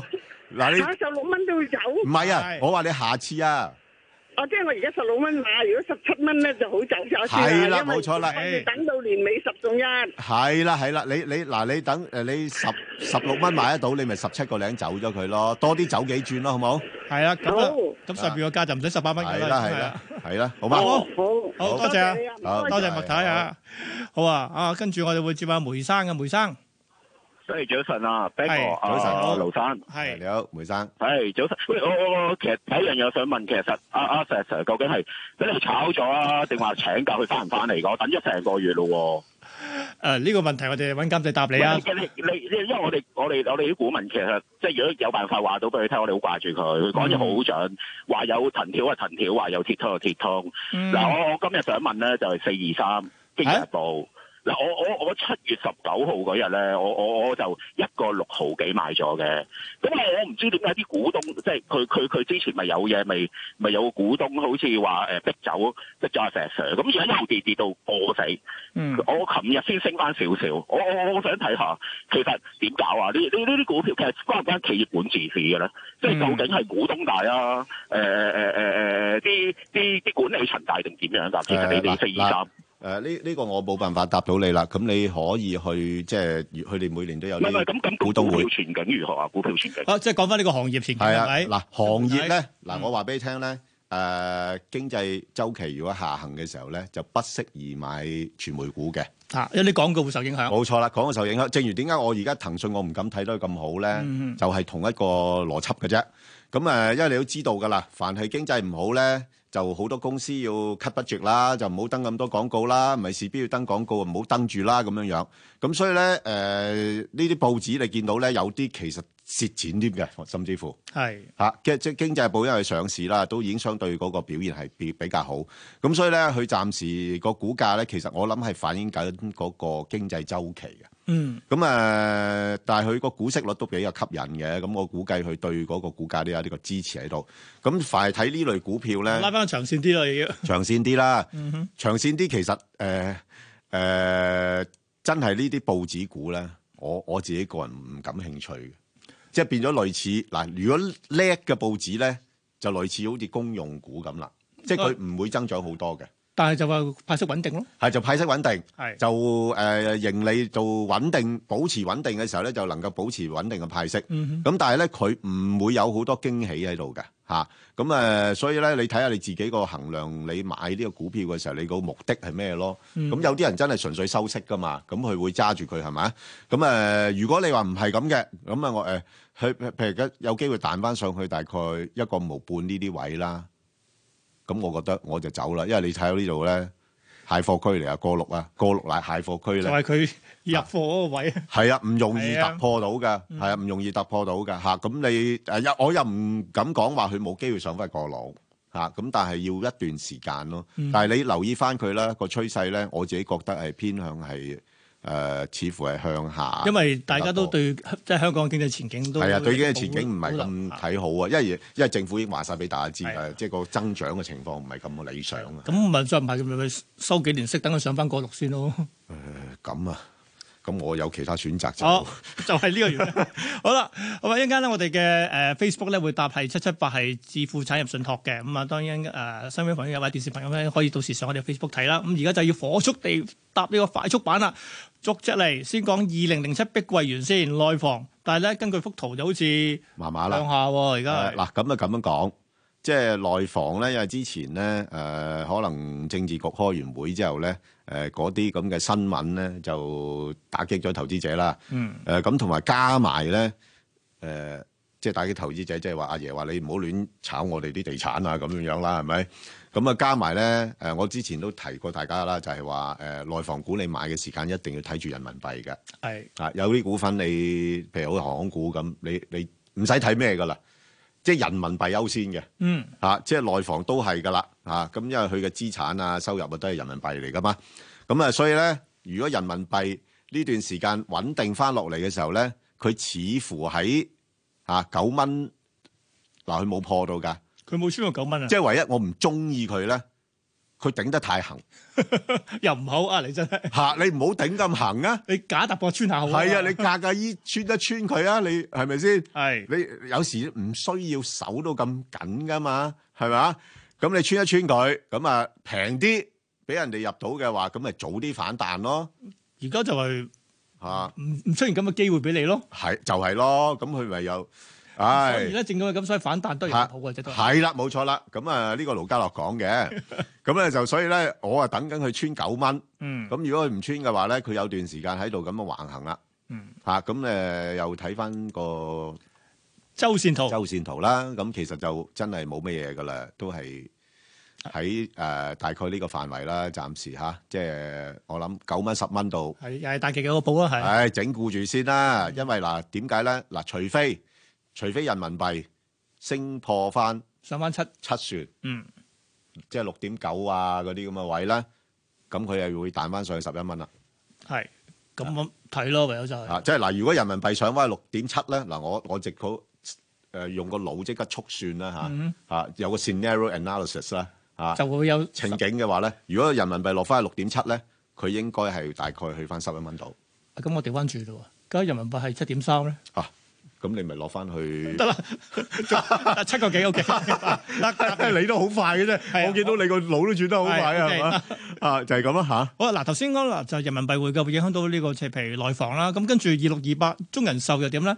喂，理論上佢全部都睇內地嘅投資嘅啫喎，咁又係計人民幣啊，咁會唔會有影響啊？佢又會啊，係啊，佢又唔係睇人民幣添，嗯佢係睇 A 股嘅。 ，A 股係咁我想問阿嘉樂啦，咁啊 A 股近排嘅情況點樣樣咧？上證咪二千八咯，係， 即係 number 就幾靚嘅，二發啊二發咁咯，成日都二發我二以為講緊二盈富基金，啊係啊係啊，都係都係二八零零啊咁 樣，真係嗱咁啊，所以咧就暫時咧誒冇咩特別嘅誒催化劑啦，嗯咁所以佢喺度整固啊，跌又唔跌得好多噶啦，係啊，整固咁就係你話喂九月份個市升喎，有佢份嘅。着兩斤啲佢會嚇，佢有有佢份嘅，佢應該去翻九十九個幾嘅。十九個幾，啊所以以如果呢段時間大家誒、呃想買嘢咧，誒我就都覺得呢只可以搏一搏嘅。嗯啊，即係如果落到十七個半，我會買，但係上到十九蚊我沽，好啊，咁都 OK 㗎，假如呢個幅唔度。錯㗎啦，係啊，好嘛，好啦，跟住我哋啊金價咧呢期就千五蚊美金啦，係啦，咁啊買金礦股得唔得咧？一百一百招金誒呃得嘅，係，得。不過誒呃而家呢啲位咧買咧就水位唔多啦。嗯嗱，因為我我之前都講過咧，誒、買金礦股就等於好似買黃金嘅窩輪一樣啦，嗯，佢個幅度㗎，佢個波幅波幅大㗎。係即係同埋佢嗱，你知道窩輪咧係咩情況底下要買窩輪咧？突然間急速定義，我哋喺嗰所謂嗱股動股價上嘅波動咯。啊，所以盧兄真其係實呢期金價係股價真係係真好大波動嘅，真係考你唔起就係咁解啦。正如好似話，如果個恒指係橫行嘅話咧，唔好買嗰啲我哦啲時間值都輸死你啊！係啦，嗰啲誒指數窩輪嗰啲，千祈唔好買啊！嗯你一定要捉一啲嘅誒轉角位或者大波動嘅一個範圍。嗱，咁你呢排你見到咧，喂，金價都去到千一千五五百幾咯噃，咁你用上去點啊？佢今年已經唔知差唔多兩兩成兩㗎成差唔多咯兩成升喎，幅兩成升幅㗎咯噃，係啊，收貨啦係嘛？咁仲追？哦，係啦，咁如果係咁嘅時候，即係代表咧個金價咧有段時間咧可能真係比較橫行啦。嗯，咁橫行咧呢一類股份咧就嗱，你睇下都冇資金跟啦，係啊，開始減而家係褪啦，而家係啊開始褪啦，冇錯啦。嗱咁開始褪啦，咁佢褪落一落嚟，咁大家誒都平咗啲喎，咁買啦，咁誒又鎖住，係咁啊跟住佢我我諗佢係咁樣樣咯，跟住再褪， 咁樣褪咯，逐啲逐啲咁抽一抽上去又落，抽一抽上去又落咁樣樣。嗯，嚇，咁、就同埋我哋睇長少少咧，即係嗰個周線圖咧，嗱射擊之星啦已經，係啊，啊射擊之星啦，即係一個比較長少少嘅話咧，仲要即刻落翻嚟添。佢已經嚇已經係開始誒見咗個頂啦，嗯，見咗頂啦。咁如果種種嘅跡象睇，暫時唔值得追啦。嚇好，啊，好，跟住搭鐵塔又如何咧？七八八嗱七八八咧哇哦呢排連過百都穿埋喎，穿啊！係啊，穿啊，個勢就比較上弱咗啊，因為點解咧？因為就即係啲投資者擔心啦嚇、即係誒、呃尤其是呢排嗰啲誒誒電信公司咧公佈業績咧，好似話即係喺投放喺五 G 嗰邊咧，睇定，唔係佢都照去嘅，不過冇咁照去冇咁之前咁勇啊啊，冇咁勇啊，係啊，因為佢都睇一睇個環境嘅。喂，作為一間負責任嘅公司，佢都要睇一個前景噶嘛。唔係呃所以亂呢投期咧放就㗎輪嘛到啲電信股升咗上嚟啦。係啦，誒、佢越使少啲錢，啲人覺得，哎呀，你做你你知唔知而家啲人誒誒唔買呢個中國移動啊？係佢要派息少，係啊，但係而家譬如落翻六十蚊咁邊咁，我考落係啊翻上翻啦。派誒派息少，管理層又話，哎唔好意思啊，我哋因為我哋要做投資啊，嗯我哋要留翻啲錢嚟搞五 G 啊，咁樣樣係係嘛？咁啊係有啲人好醒㗎，喂，咁你而家唔好搞住，不如做派錢俾我啊！我寧願你唔好搞啊啦，派多啲錢俾我仲好啦。其實係股民係係啊，我係啊，我對五 G 冇興趣，我對股息有嗱興趣咁。啦，此消彼長，到到到到鐵塔落咯喎，變咗係。冇錯啦，佢落咁咧就個勢係弱咗㗎吓，嗯咁啊、大家要留心啦。咁所以之前咧誒即係話過百兩蚊嗰啲咧，咁啊暫時睇咧有可能會落褪一褪翻落去啦。哇！你知早前見過大概譬如過七個個七樓下個有我冇七機樓會啊下？㗎，試過過六咁一個六毫幾㗎。係啊，係啊，佢咁啊，我諗又未必去到咁低嘅，嗯哼你大概過七到啦，哦好啊，咁過七啊到。啦，係就咯。咁啦，好冇？係啊好啦，股票就答到呢度啦。跟住我哋聽完新聞翻嚟咧，我哋會答外匯同埋揾阿黃景同大家講下，即係股票投資組資產點樣可以重組翻嘅。嗯咁啊，聽完新聞之後再見。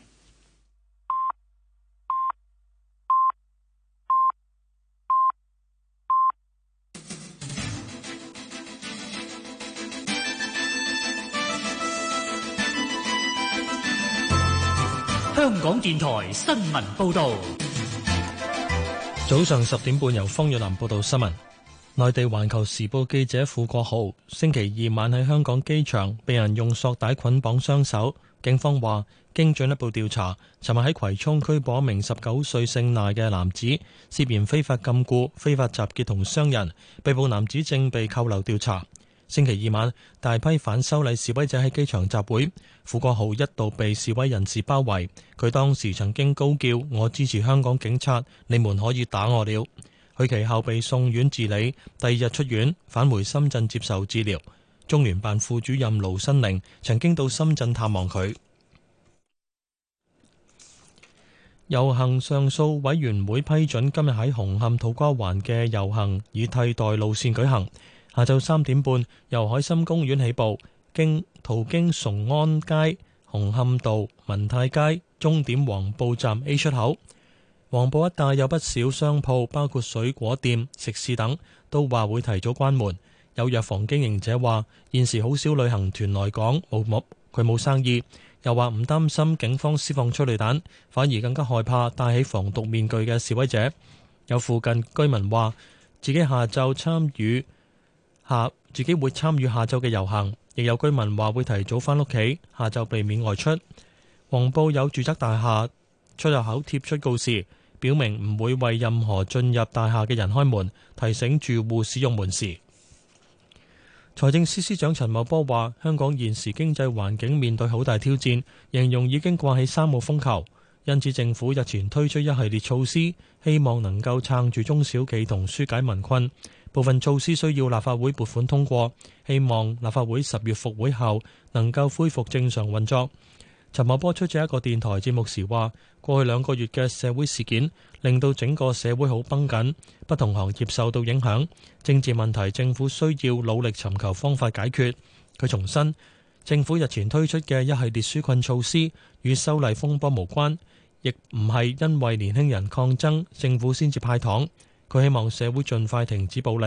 佢又話：未有為大學生提供津貼，係考慮到大學生可以透過免入息審查貸款計劃、獎學金同助學金等得到資助。部分大學生亦會做兼職。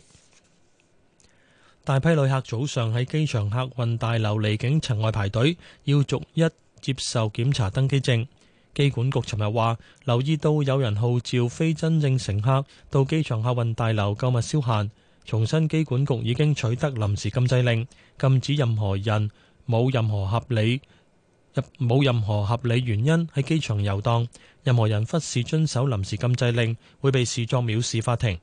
機管局提醒旅客喺航班起飛前最少三小時到達機場，預留時間檢查。天氣方面預測大致多雲有驟雨同狂風雷暴，吹和緩西南風。展望未來兩三日有驟雨同狂風雷暴，雨勢有時頗大。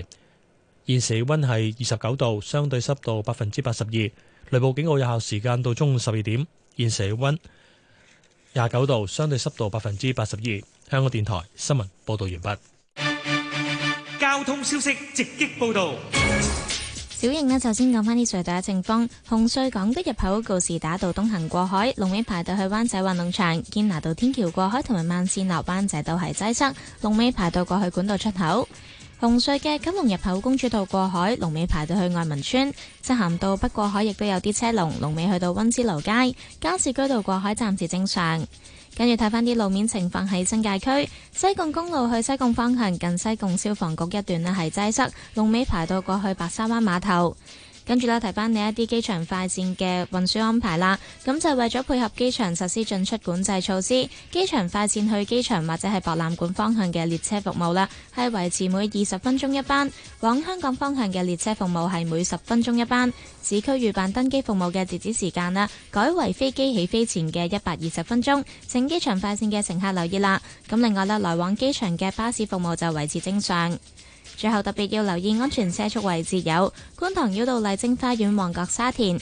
跟住咧，再提提大家啦，而家唔少地方呢都係落緊大雨㗎，天雨路滑，記得要小心駕駛。我哋下一節交通消息再見。以市民心為心以天下事為事。 ，FM 九二六香港電台第一台，你嘅新聞時事知識台，呢間旅館最平就呢間啦，咪住，咁訂呢間啦，佢啲房最大，咪住，咪住乜嘢啊？咪住無牌旅館咯。我知要揾持牌旅館啊嘛，訂房前仲要核實旅館嘅牌照號碼，無牌旅館嘅樓宇同消防安全冇保證，一旦發生意外，你可能得唔到保險賠償噶。我一早上咗民政事務總署牌照事務處嘅網頁 hadla.gov.hk 查清楚啦。安全至上，咪住無牌旅館。言不盡，風不息，自由風，自由風。我哋嘅同事黃女而家就喺黃大仙嘅。如果聽到咧有幾下嘅嘭嘭聲咧，就係、警方而家向住龍翔道方向嘅人群發射催淚彈嘅。我哋嘅同事咧何立賢呢，金鐘嘅下角天橋附近。舉起咗黑旗之後，大概十秒左右咧就開始係放催淚彈㗎啦。星期一至五黃昏五至八，香港電台第一台，自由風，自由風。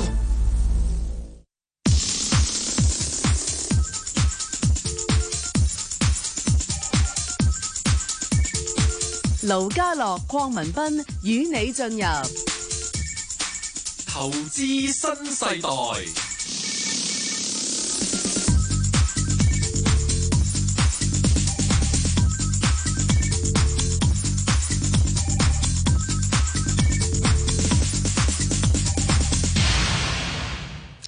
好啦，咁啊，最後一節嘅投資新世代會講匯市嘅，哇！匯市呢個禮拜精彩咯，我我以為英鎊會跌，點知升翻上嚟添， 所以講英鎊啊，通常揾我哋啲老朋友啊，恒生銀行首席市場策略員温卓培嘅，阿媽你好，阿媽。你好，老家，你好 Ben 哥，你好啊，阿媽。嗱，頭先個問題就掉咗出嚟啦，咁英鎊會升翻上嚟嘅喂？嗱，其實英鎊升翻上嚟咧，有佢嘅原因嘅，因為咧我哋睇到咧英鎊對美金又好啦，或者對歐羅又好啦，咁啊技術上咧的而且確咧係出現一個好嚴重嘅超賣出嘅情況㗎。咁所以咧我唔排除咧短期裏邊咧英鎊咧可能會有多少少嘅啊反彈嘅空間。咁但係咧當然啦，反彈嘅空間係反彈啦。咁啊越係接近十月三十一號嘅脱歐嘅限期啦，咁我相信咧對個英鎊嚟講個壓力咧始終係存在嘅。咁啊再加埋我哋而家見到㗎啦，英國第二季度嘅 GDP 咧基本上。已經係按季咧係收縮零點二個 percent，咁呢一切咧都可能會令到英倫銀行咧日後咧要加大佢個減息嘅步伐啦。咁所以我對英鎊咧反彈咧，我覺得英鎊反彈係愛嚟沽嘅啫，我就唔會話啊啊點樣睇好個英鎊嘅。咁啊，如果我但係我亦都唔排除啦，短期裏邊可能英鎊有機會試一試一點二二五零啊啊至一點啊二三零啊呢呢啲咁嘅美元嘅位置。如果有機會俾大家見到嘅，不妨可以考慮啦，再啊啊再考慮咧啊沽英鎊嘅。嗯。喂，温兄啊，係 Ben 哥，喂，其誒歐羅嗰邊咧，即係歐元嗰邊咧，歐元區經濟係咪真係好差？可能或者真係央好行要差，做真嘢係好咯喎。差，又差，即係啊至又曳。係啊你你你面對歐羅，你面對幾樣嘢。第一，如果英國係真係要離開歐盟單一市場嘅，個衝擊不單止係對英鎊帶嚟嘅衝擊，亦都會對歐洲帶嚟嘅衝擊。因為你可以幻想得到咧，有好多歐洲嘅啊、企業啊，可能佢都係買啊、買入呢個英國嘅一啲嘅啊零零部件啊。咁嗯如果第時入英國零部件入去歐洲係要俾關稅嘅，咁呢啲嘅英啊歐洲嘅企業咧，亦都會受到衝擊嘅。咁呢個此其一。咁所以咧，如果英國要真係離開歐盟單一市場，歐洲係唔可以話唔受到衝擊嘅。咁呢個係會俾英國拖佢落去嘅。第二樣嘢，第二樣嘢，你睇翻歐元區嘅經濟嘅數字咧，你見到佢哋嘅嗰啲 PMI 咧，製造業啦，一早已經喺五十樓下噶啦。咁再加埋咧，喺今個星期咧，我哋見到咧就德國咧第二季度嗰個 GDP 咧係按季咧係收縮咧係零點一個 percent，咁即係顯示咧強到整個歐元區最強嘅德國，佢個經濟都出問題㗎。嗯咁呢呢個就當然係係唔好啦。咁啊，而家市場估咧就話去到呢一個嘅啊九月十五號咧，啊九月十二號咧，喺歐央行嘅議息會咧，歐央行係好大機會咧係會減息零點一個 percent 嘅。咁而喺九月減完息咧，市場其實估咧去到十二月份咧，歐洲咧有機會再再減多零點一個 percent，減嘅機會即係連續減九月減十二月減嘅機會咧，都去到五十八個 percent 嘅。咁當然啦，你可以話喂零點一就零點一，你加埋都唔夠美國減一次零點二五啦，係咪先？咁但係咧，你呢個係其中之一個係拖住歐洲。咁仲有我頭先講嗰個問題，咁再加埋就而家意大利大家都知道啦，就個政局嘅唔穩定啦，可能要大選啦。咁要大選會唔會有有啲嘅嘅誒誒誒極右極極左派嘅極極右派嘅會上台咧？咁呢啲都會係一個問題嚟嘅。喂，溫兄啊，請教你啦。嗱，咁啊，美國呢，就真係呢，佢可以減息嘅空間呢，係大過歐洲好多㗎喎。係啊。係嘛？即係所以啊-啊-啊，特總統佢冇講錯㗎，聯儲局，喂，點解你唔減一厘啊？咁你-你而家都仲係兩厘㗎嘛。係啊，係咪先？你可以減兩厘都得㗎，減到零都得㗎嘛，係咪？係啊，負都得啦，而家係-輕負啊，係輕負㗎嘛。喂，咁歐洲我頭先聽你講，嗱，誒，減，誒，0.1厘啊，跟住又減0.1厘啊，喂，咁佢有幾多可以俾佢減啊？嗱，其實真係唔係好多噶啦，而家歐洲嘅息率咧已經係負零點四，係負噶啦，係啦已經係啊，咁你嘅再負落去嘅咋，咁所以誒誒、呃其實減嘅空間就真係唔多嘅，咁但係佢個我知你想講咩，你想講喺咁嘅情況之下，歐羅應該跌唔到幾多啊嘛，係咪？咁但係個問題就係話頭先我所講嗰幾樣嘢啦，如果你英國係係誒啊要誒離開歐盟單一市場，嗰、個衝擊我覺得反而係最大，係會拖個歐羅落去。相反嚟講，如果英國係保留翻喺歐盟單一市場，我唔知點啦，可能佢透過二次公投又好，可能佢誒、呃用其他方案又好，總之保留翻喺歐盟單一市場咧。咁咧我就唔排除咧，英鎊就會大升，歐羅亦都會跟隨住大升，到時美金就會跌。我整體個歐洲歐元嘅貨幣或者英鎊嘅貨幣咧，我睇嘅係睇英國點樣脱歐。嗯哼喂，但係我反而誒少少補充嘅就係咧，嗱而家咧誒大家知道。即係歐洲所謂嘅利率政策都差唔多，只得個減住嘅啫。嗱、另一點咧，譬如話而家話連德國都話，以前佢玩平衡預算噶嘛，即係點都唔可以有呢個嘅赤字出嚟。而家佢都話可能考慮放棄，咁其實咪即係代表嗱，假如我貨幣政策做唔到嘅話，我係靠財政政策去刺激經濟嚟㗎。嗱，財政政策咧，其實真係誒、呃我我唔知可以做幾多啦，因為佢佢有規管噶嘛，佢嗰啲嘅誒財赤對比嗰個 GDP 嘅比例係唔可以高過三個 percent 噶嘛，咁所以呢個咧就令到咧就譬如意大利咁早排咪咪誒誒話嘅，咪話哦我佢哋個經濟唔好，佢要誒啊發多啲債券誒、呃即係做做多啲嘢，但係都唔俾佢做，因為佢佢個財赤係嚴重嘅，嗯，所以有限制嘅。嗱，講翻頭先你講話咧，假如英鎊呢浪可以譬如上翻一點二三啦，OK，咁同期咁啊歐元可以上幾高咧？咁假如真係我哋喺呢調翻轉，我哋去到十月底之前咧，佢會係睇佢脱歐會跌嘅。咁喺嗰個喺咩水平做翻落去咧？即係做淡落去咧？嗱，我想講一樣嘢，而家大家咧將個注意力咧就集中喺英國硬脱歐、軟脱歐嘅身上，大家都明白㗎啦。硬脱歐真係冇協議之下脱歐，軟脱歐真係有協議之下脱歐。就係其實我個諗法咧根本就唔需要你去軟硬脱脱歐，因為只要英國係離開歐盟單一市場，我講到好清楚，佢只要離開歐盟單一市場，我唔理佢有協議定冇協議，有協議只係令到佢體面啲咁樣離開，冇協議亦更加肉酸啲咁樣離開，係咁簡單嘅啫。只要佢離開歐盟單一市場呢，我相信英鎊嘅匯價呢可以跌得好深，因為你試下諗下，佢一離開歐盟單一市場，你認為倫敦仲可以成為歐洲嘅嘅金融中心區咩？我相信唔可以啦。咁啊，跟住之後呢，可能北愛爾蘭有機會脱英啦。咁呢啲嘅因素，英國根本承受唔起嘅。咁到期時呢，我相信佢係啊嗰個英鎊係會跌得好慘烈嘅。喂，阿阿温兄啊，係我嗱，我私底下我想請教你啦。係誒咁啊，呢度冇師弟喎呢度。你啊有温馨提示嘅啫。 嗯哦，啊，你真係真係醒目嘅啫。喂，即係誒特總統會唔會誒誒話即係誒歐歐元係誒操縱貨幣咧？因為啊嗱嗱，你你都知道啦，歐元佔嗰個係誒比重都大噶嘛，喺係喺嗰個誒喺美匯指數裏邊美元指數裏邊嘛一半。咁如果佢見到喂誒聯儲局又唔幫手，又唔係減得咁行啲息，咁啊美金係咁咁強，咁啊真係對美國經濟都造成傷害嘅喎。咁佢會唔會到咁上下又唱一唱，希望個歐元彈彈咧咁樣樣？嗱，佢單係唱咧，我相信真係做唔到啲咩啦。頭先我講咗俾你聽，歐洲所面對嘅嘢真係嗯啊問題一籮一籮，咁所以我歐羅咧啊，只只有即係你你諗下。只有能夠反彈係當你英國係保留翻喺歐盟單一市場，咁但係我而家睇約翰遜嗰個行徑咧，我就感覺唔到佢想係係留低。咁我我就睇唔到有乜嘢可以做得到，可以改變而家個英鎊同歐羅匯價嘅下跌嘅方向。好就算你話聯儲局大幅度減息，減到零，減到負，嗯我相信個幫助都係不大，因為英國嘅問題實在太過深遠。好啦，咁啊好簡單問佢啦。喂，咁而家歐羅係買定係沽咧？我歐羅我係唔會睇好嘅，歐羅我唔會睇好，英鎊我唔會睇好。不過如果你話英國係要離開歐盟單一市場嘅話呢，我相信英鎊呢就跌到我都唔夠膽想像。咁但係如果你話歐羅嚟講嘅話呢，我相信下跌咧係會有個譜嘅，因為始終嚟講佢佢係受英國影響，但係個影響始終唔會太深，因為佢始終啊個個經濟體大過英國好多，咁所以我又唔會太過擔心歐羅，可能會去到一點零八啦，啊啊甚至乎可能一點零五啊，但係係有限度嘅下跌。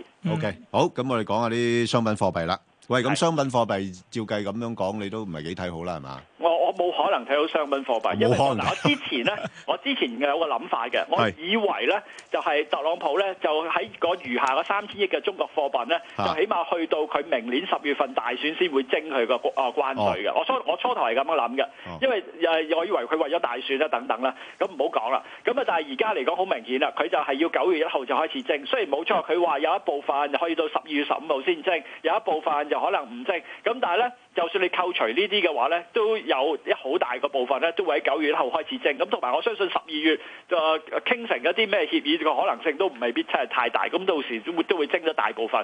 咁呢一個咧係會對誒中國又好啦、美國又好啦個經濟會造成好大嘅負面嘅衝擊啦。喺咁嘅情況之下，商品貨幣咧就跟中國經濟走，咁啊同埋跟環球經濟啦。咁你你咁樣搞法嘅時候，我我睇唔到商品貨幣有啲有啲有啲咩好嘅呃買嘅原因喺度。嗯。咁就算唔係，即係好似我都唔係睇到個市有咩好買嘅原因啦。咁但係你都個別可以俾啲價位我哋諗下㗎。我誒、呃買就真係諗唔到有咩好價位俾你咁買啊嘅。沽 咯，我哋唔買我哋沽啦。咁啊點咧？係啦。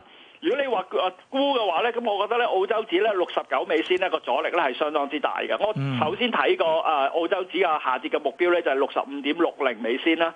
咁啊至於個啊紐西蘭嚟講嘅話咧，紐西蘭咧就啊今個星期公布咗個七月份嘅製造業嘅採購經理指數更加差，係出現咗啊啊跌穿咗五十點嘅嘅盛衰分界線。咁呢個咧可以話咧係自二零一二年九月以嚟咧係首次見到咁嘅情況嘅，真係真係好曳。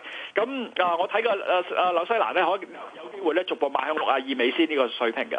嗯，喂，我想講買金喎、頭先咧，阿 Bang 哥話齋咧，梗係睇啲金礦股咧，已經由高位抽翻落嚟啦。咁啊，其實金係咪仲有冇得去一啊定點咧？你覺得？喂，今我真係唔識睇。嗱，我我話俾你聽，我知乜嘢，我唔知乜嘢嘢。首先咧，我見到咧喺今個月八啊、今個月一號，即係八月啊啊八月一號，就世界黃金協會咧就已經係公布咗佢第二季嘅黃金嘅需求報告。嗱、個報告裏邊咧，好值得留意嘅地方咧就係、佢整體嘅黃金嘅需求量咧係增加咗六個 percent，OK，增加咗六個 percent。但係咧喺裏邊咧最重要嘅飾金嘅需求部，因為飾金通常佔五成左右嘅，呢個飾金需求嗰方面嚟講嘅話，你只係增加少於零點三個 percent。而喺個投資需求，投資需求即係咩咧？就係、ETF 啊、個啊金條啊、金粒啊嗰啲，嗰啲嘅需求咧，更加係倒跌咗四點六個 percent。係乜嘢令到個個金嗰個需求多咗咁多咧？原來係中央銀行對黃金嘅需求大舉咧係增加咗好多。咁而我睇翻中央銀行邊個中央銀行咧？就首先就係啊人民銀行啦，買咗成四啊四啊噸黃金啦，嗯比起第一季。咁而俄羅斯啊買咗三十八噸啦，而啊哈薩克斯坦買咗廿噸。咁即係話咧係靠中央銀行支撐住嘅黃金。好啦，咁你會問個問題啦。咁中央銀行幾時再買黃金咧？喂，咁呢個我真係唔知道喎。喂，唔係啊，中央溫兄，我銀行買黃金就係問你一個問題啫。而家你，誒，千蚊呢啲水平頂唔頂得住先？我覺得頂得住嘅，因為啊、有咁多嘅不穩定嘅因素，再加埋好咧就話啊嗰個啊中央銀行，我相信會繼續繼續會會買金，但雖然我唔知佢幾時，咁、嗯所以我覺得千五蚊會係啊千蚊樓下買黃金，我覺得會係吸引嘅。嗱，咁阿溫兄，嗱，我公開地問你一個問題啦。啊，咁呢，就我打算去加拿大同日本旅行。係。咁而家呢兩隻貨幣呢，究竟點算好？係咪而家入貨好定-啊日元日元講得好，講得好，日元先。日元嚟講嘅話咧，暫時睇落去咧，好似一零五至一零七喺度上落嘅啫係啦。我一路都覺得日元應該要上升，基於兩個大嘅原因，第一就係避險，而避險有三方面嘅避啊險。啊，唔使講咁詳細㗎啦，係。一零五到一零七，係啊冇錯，咁但係我相信嚟緊個星期係有機會跌穿一零七，可能買向一零八，咁去到一零八你可以考慮買 OK 翻啲日元。加紙加元又如何咧？加紙加紙就啊，我基基本上我睇淡澳紐，我基本上亦都睇淡加紙噶啦。咁啊加加拿大咧，記住今個個星期個個都睇住美國同啊啊嗰個兩年期同十年期嘅孳息倒掛。其實加拿大喺今個星期嘅孳息都係倒掛，咁所以俾人嘅感覺咧就話佢可能要減息啦。咁所以加紙就啊，我我相信會有機會逐步邁向翻你一點三五對一個美元嘅位置。哦，唔緊要㗎，我等得到㗎，我出年先去。 啊，好，好，多唔謝該晒。晒，恒生温卓培，拜拜。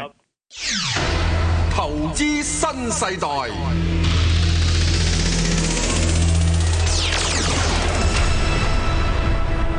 好啦，咁啊，最後呢部分咧，我哋會揾嚟咧就係豐盛金融資產管理董事黃國英 Alex 同大家講下，嗱，你知啦呢期咧港股又跌，美股又跌啊，你知 Alex 都揸好重港美股啊，咁啊策略上有冇需要改動咧？第一旁邊我請嚟係啊黃國英嘅，你好 Alex。我你好，羅家樂，係。喂，頭先我哋提到一樣嘢就係話咧，呢期美股都落咗嚟喎。咁嗱，我知你美股 p o r 都幾重下㗎啦。嗱係咁咁究竟今時今日嗱，同樣都譬如恒指有兩萬五千八，到唔係恆指兩萬五千七，道指係兩萬五千八。咁你而家個策略上會唔會買翻啲港股啊？定係點樣啊？會其實就應該而家我哋就分開咗做製造業經濟同埋消費者經濟。其實全部消費者經濟嘅股票咧，全世界都好勁。佢喺香港嘅，譬如你啊，琴日嗰啲啤酒啦，嗯，啊蒙牛啦，即係呢啲消費品啦，或者大陸嗰站即係酒股啊，或者我哋中意嗰啲旅行相關嗰啲啦，啊嗰啲全部都即係好勁嘅，同埋美國都係，美國而家就啊攞咗落去嗰啲零售啦，同埋啲傳統品牌啦，咁樣嗰度，咁變咗我覺得即係其實你而家睇落去成件事就係在佢佢呢個禮拜。就係個債息，其實個最重要一點，其實我唔係睇兩年同十年，我覺得三十年長債其實係啊嗰個嗰個升幅係好驚人，同埋嗰嗰個個債價長嗰個債價升幅係啦，係嗰個嗰個債息跌咗落去咧，即係代表啲人睇得個經濟其實都幾幾衰嘅，嗯即係話一段好長嘅時間咧係唔會點樣有增長同埋通脹，咁變咗其實成件事就唔係美國同香港嘅問題，而係唔應該買金融股同埋唔應該買資源股，因為金融股你越嚟越低個息口咧，其實一個因為個息口維持長期低企咧，其實對金融股嚟講係一個好差嘅嘅經營環境。咁而另一點就係冇通脹嘅話咧，咁其實資源股其實長遠嚟講都會好差咯。咁而家啲人就係覺得話，你唯一一個好啲嘅地方就係、嗯，因為中國同埋美國都好都要刺激嗰個消費啦，咁變咗。啊，或者其實美國就個消費嗰個市道其實都仲係好好啊，咁變咗啲人會覺得即係買晒落去呢啲長期嚟講盈利有啲透明度嘅公司比較安全啲。另一點就係即係我哋自己搏嘅就係你要揀翻啲科技股，你覺得可以即係喺一個新嘅環境入邊增長嘅公司咯嚇。啊啊，Alex 啊，誒，我想問問你咧，即係一個好根本嘅問題啦。係咁如果當環球嘅經濟頭先你都提及噶啦，即係即係似乎都預示咧啊，都比較差嘅情況底下咧，咁係咪一定要買股票咧？定話係即係可以選擇譬如買債券啊咁樣樣咧？如果作為一般嘅投資者啦嚇。係可以買債券就變咗保守啲嘅選擇咯，但係買股票其實我覺得就都 OK 嘅，因為你啊，好似我自己講就兩種股票啦，一係你就去揀一啲你覺得長期嚟講有機會突圍去搶人哋地盤嘅生意啦。即係我自己覺得而家全世界都可能即係最最明顯嘅主題就係雲計算啦呢一方面。嗯咁另一個就會係嗰啲好穩定、好霸權嘅公司，因為你喺負利率嘅世界或者低利率嘅世界入邊咧，越即係一啲行業嘅霸權嘅公司咧，可以好平嘅資金咧，嗯其實佢哋嗰個嗰個情況會越嚟越穩固，所以你見到即係呢輪其實大家都係攞去買一啲龍頭嘅啊消費品牌咯。即係頭先我講香港一紮啦，嗯啊美國一紮啦，甚至歐洲都一紮，譬如嘉士伯都係升到啱啱穿咗新高咁樣，咁大家都係覺得一堆安全嘅長期龍頭，因為其實佢哋個盈利穩定，咁而個息口咁低，變咗佢嗰個盈即係 earnings yield，即係個盈利嗰、個嗰個利率咧，就變咗你同嗰個債息比咧，其實仲係好吸引，咁變咗股票仲係有得搏，但係你一定唔可以買啊資源同埋金融咯，而家。明白嗱，其實咧我知道咧就啊 a x 咧對嗰個所謂嘅收租股好有研究嘅，咁啊誒呢期咧香港嘅收租股都跌到七零八落啦，係嗱現水平諗唔諗得過咧又？啊，我覺得唔好啦，應該。嗯而家、你睇落去，就佢哋收復翻少少，即係跌得太殘超賣嘅狀況。但係嗰個風險日價，我覺得會上升。咁同埋你香港長遠你睇落去嗰個經濟前景一定係受到破壞。咁變咗你只會即係即係嗰個盈利係有風險之下，你只會好翻啲，但係唔會好似之前咁你諗會一個即係、一路一路咁樣向翻上嗰個情況。咁變咗，我覺得啊、你啊。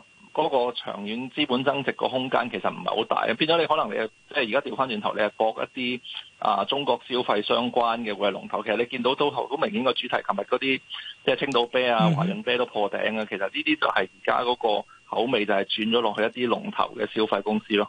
嗯喂，Alex 啊我頭先都聽你講啦，即係話誒，好似誒衝衝埋去啊嗰啲咁嘅嘢，用嗰啲名詞啦嚇、啊即係話即係誒投資者咧，其實都好想揾啲嘢買 嘅，咁啊係係買頭先你講嗰啲咁嘅嘢啦。咁其實會唔會有時又誒、呃、擔心咧？即係話太多人衝埋去嘅時候，太過擠迫嘅即時係候搶咧。貴咗啲嘢。啊，一來貴咗，二來會唔會係過分高估咗某一啲嘅股份啊？咁如果一旦有啲咩因素觸發嘅時候，尤其是譬如有啲誒、呃、災難性嘅金融誒、呃、風暴嘅時候咧，其其實乜嘢股都跌嘅，我相信都係嚇。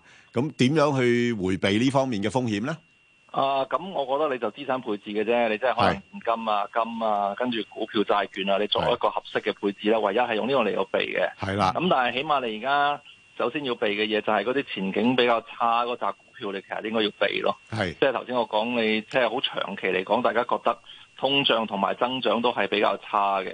咁、你即係揀一啲，即係頭先我講老土啲嘅霸權股啦。即係如果你要以即係頭先講嗰啲啤酒或者你講緊美國嘅話，你可以睇下最近即係嗰啲 Costco 啊、Walmart 啊，或者係嗯嗰啲 P&G 啊，嗰啲其實係即係個走勢係相當之好嘅，即係個市跌落嚟嘅，佢哋冇乜點跌，然之後復原嘅時候最就首先復原，咁變咗我覺得即係全部都係揀一啲你覺得盈利質素穩定嘅公司，而唔係揀一啲即係啊會退對會衰退嘅公司。咁另一點就係、個如果你講你驚嘅話，其實嗰啲雲計算嗰啲就會估值高，嗯但係你就有得搏咯。咁就係變咗呢個就會係高風險啲，譬如你啊騰訊、阿里巴巴嗰啲，其實都都會屬於呢一類嘅，佢嘅波幅會比較大啲。